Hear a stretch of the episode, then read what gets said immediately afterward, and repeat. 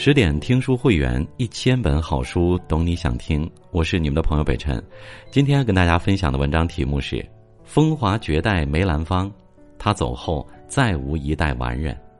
欢迎你的收听。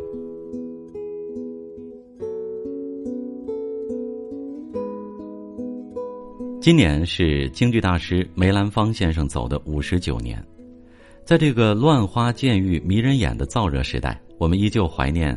淡然如梅兰的他，十二年前，陈凯歌拍摄电影《梅兰芳》时曾经感慨：“我们觉得自己做的还不错的一些事，梅先生多少年前全都做过了。”梅郎、梅老板、梅博士、梅先生，他人生不同阶段的几个称呼，标志了他人生不同的追求与选择，也见证了京剧艺术的时代走向。梅兰芳遇到了他的时代，也创造了属于他的时代。一九三零年的二月十六日，美国纽约百老汇四十九街剧院迎来了一场特殊的演出——东方京剧《汾河湾》。大幕拉开，一位身着古装的东方女子袅袅婷婷的走来，她随着锣点徐步轻移，一手青抖水袖，眼中含情脉脉，唱念余音绕梁。这种欲语还休的东方艺术立刻吸引了所有人的目光。演出结束后，观众掌声雷动，喊着“安可”，久久不肯离去。卸了妆的演员只好再次出来谢幕。此时，观众发现，原来台上那个柔声细语、婀娜多姿的美人，竟然是一个男人装扮的。这下彻底轰动了，外国人彻底记住了他的名字——梅兰芳。这一年，梅兰芳三十六岁，在中国早已是一开口万人空巷的名角。如果说梅兰芳的福气在于赶上了一个京剧全盛的时代，出生在一个出过名角的梨园世家，但他却说：“我是个笨拙的学艺者，没有充分的天才，全凭苦学。”清晨五点，随着师傅遛弯、吊嗓、练身段、学唱腔，晚上还要背戏文，成了每天打小的功课。为了训练被诟病的死鱼眼，他专门养了鸽子、金鱼，对着他们的动线极目远望。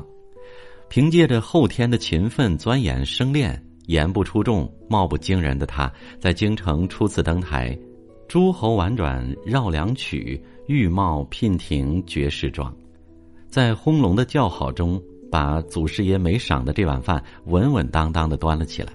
凡他演出的前三排座位里，上至总统、内阁总理，也可以看到北大校长蔡元培、一代文宗梁启超、状元总长张继直。一九一三年，他第一次走出北京赴上海演出，场场爆满。梅兰芳得到了南北观众的认可，被誉为环球第一旦角。但对他来说，更重要的是，他被上海文明开放、日新月异的氛围深深的感染。当时的中国正在经历三千年未有之巨变，站在新旧文化的交汇处，年少成名的梅兰芳对于时代的变化是好奇的、敏感的，甚至共情的。我了解了戏剧的前途是跟着观众的需要和时代的变化，我不能站在旧的圈子里受他拘束。他吸收了上海文明戏、新式舞台灯光、化妆、服装设计等改良成分，返京创演了第一部时装新戏《逆海波澜》，这是传统戏曲的一次勇敢的尝试，也是梅兰芳通过吸纳年轻观众对传统文化的一次守护。他成功了，但是梅兰芳显然想让京剧走得更远。他把目光投向了大洋彼岸的好莱坞，中国第一次有人敢把京剧带到一个和中国的文化、历史环境完全不同的国家演出，这显然是一次冒险。为此，他已经做了推倒重来的准备。他对所有的戏码反复筛选，戏名也改成直白的短语，细心考虑到国外剧场的舞台宽大，所以布景、桌椅都加大了尺寸，呈折叠式，便于携带。盛赞和美誉铺天盖地而来，京剧热席卷纽约。一位美国艺术家评论了这样的话：“东方是东方，西方是西方，这对孪生子从未见过面，但现在他们相遇了。”这一情况体现在了梅兰芳身上。作为京剧大师，即便已经早早功成名就，但梅兰芳始终以匠人精神对舞台功夫和京剧艺术孜孜不倦地打磨着。所以梅派京剧总是如此的细腻鲜活。梅兰芳对京剧是满怀着使命感的，他希望通过他的努力让世界看到京剧，从而欣赏中国文化，改变中国在国际上贫穷衰败的模样。可是，一切在艺术家最黄金的年华，他却唯独拿自己做赌注，为家国情怀和民族大义正义凛然的放弃了前程。九一八事变后，日本在东三省成立伪满洲国，想邀请梅兰芳去唱个堂会庆祝一番，价格随便开，专人护送，绝对安全。其实之前梅兰芳曾经去日本演出过京剧，一次是为了文化交流，引起巨大的轰动；一次赶上了日本关东大地震，他与同行的程砚秋、郝寿辰、于振飞等梨园名角一起举行了三天的赈灾义演，日本人对梅兰芳又敬又爱。随着日本悍然发动了侵华战争，梅兰芳先生毅然断绝了与日本人的交流活动。这次他也毫不犹豫的拒绝了。日本人派出奇人邀请，劝他说：“你们梅府三辈受过大清朝的恩惠，而今大清国再次复兴，你理应前往庆祝一番。”梅兰芳却义正言辞的回答：“这话不能这么说。清朝已经被推翻，溥仪先生现在不过是个普通的老百姓罢了。如果他以普通中国国民的资格祝寿演戏，我可以考虑参加。但是他现在被日本人操控着。”要成立另外一个伪政府，同我们处于敌对的地位，我怎么能去给他演戏，而让天下人耻笑我呢？没过多久，苏联对外文化协会邀请梅兰芳前去访问演出，但是如果剧团乘车前往的话，必须路经东北，而那时恰值伪满洲国成立，梅兰芳依旧拒绝通过那里，最后只得专门派出游轮接他复苏。但看到日本人步步逼近北平，梅兰芳心中已经升起了不安。他带着家人逃到了香港，想躲避政治漩涡，于是做出了决定，闭门谢客，过起了隐居的生活。可是日本人依旧不愿放过他，希望通过他唱戏来粉饰太平。梅兰芳反而留起胡子，称年纪大了，不再演出。一九四二年，梅兰芳回到上海，依旧不肯登台。上海戏院老板说。只要梅老板肯出场，马上奉送一百根金条。其实，自从不再登台，梅兰芳彻底失去了收入来源，过得十分困窘。身为一家之主、一团之主，好几十张嘴等着他。宅心仁厚的梅兰芳又不肯辞掉一个人，于是卖起古玩、字画，甚至让妻子回北京变卖了房产。但是他依旧不为所动。日本人逼得急了。他甚至让医生给自己打了三次伤寒预防针，发起了高烧，一连几天不退，借故推掉。这样艰难的时光，他一挨便是八年。这是一位艺术家艺术岁月的黄金年华，可敌不过他心中的气节和信仰。艺术没有国界，但艺术家有他自己的祖国。一九四五年抗战胜利，梅兰芳第一件事就是剃掉胡子，吊嗓子练功。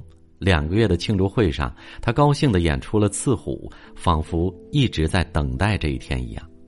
他还在上海周报上发表了一篇文章《我理想中的新中国》，提出了对戏剧文化日后发展的理想和期待。在结尾处，他写道：“自然要实现这种理想，我们必须有一个富强的国家，进步、开明、充满着光明和朝气的社会。为了这样一个社会。”他一直坚守着自己的底线，那是作为一个艺术家守着作为中国人的底线。迎来新中国的梅兰芳变得更加从容和成熟，他越来越知道自己能为京剧做些什么，为国家做些什么。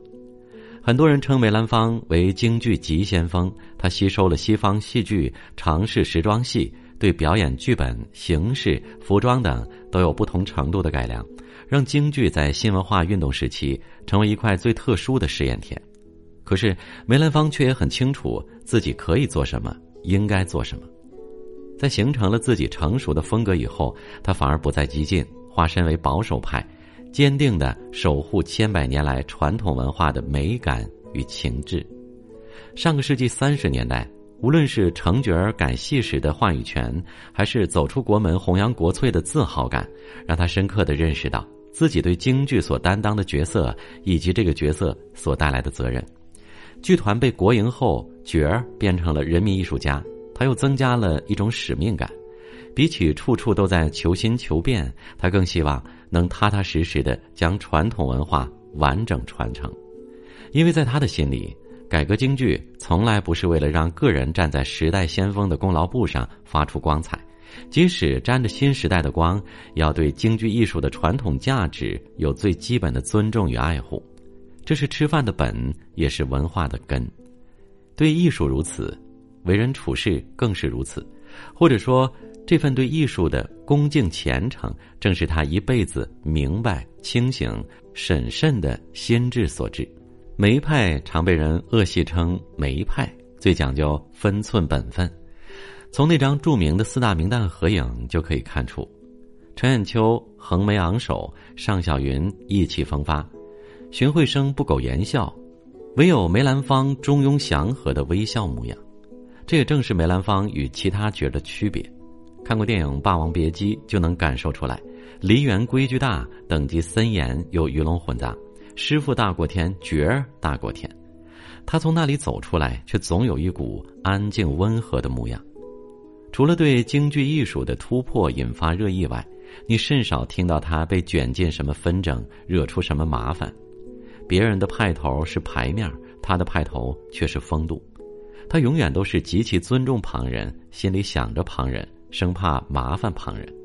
他是一流的大师，身边的班底却是二流的配角。但梅兰芳念着梨园同行的旧情，一直养着他们，给他们送终。即使对待晚辈，即使教导徒弟，他也轻声细语的说话，从不打骂。如果留意到有女性，他还会起身让座。与梅兰芳合作多年的人都从未见过他发脾气。无论是剪场师傅忘写戏词，还是道具师傅拿错了绣鞋，他都是淡淡的，最多不说一语，轻轻走开。别人的对错是非他不说，但对自己的要求却近乎苛刻。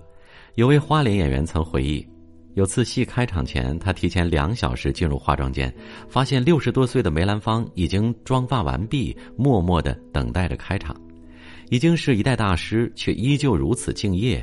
年事虽高，却绝不玩票，这让当时年轻晚辈们相当震撼。这位演员叫孟俊全，是孟小冬的侄子。前半生，梅兰芳负了孟小冬一辈子。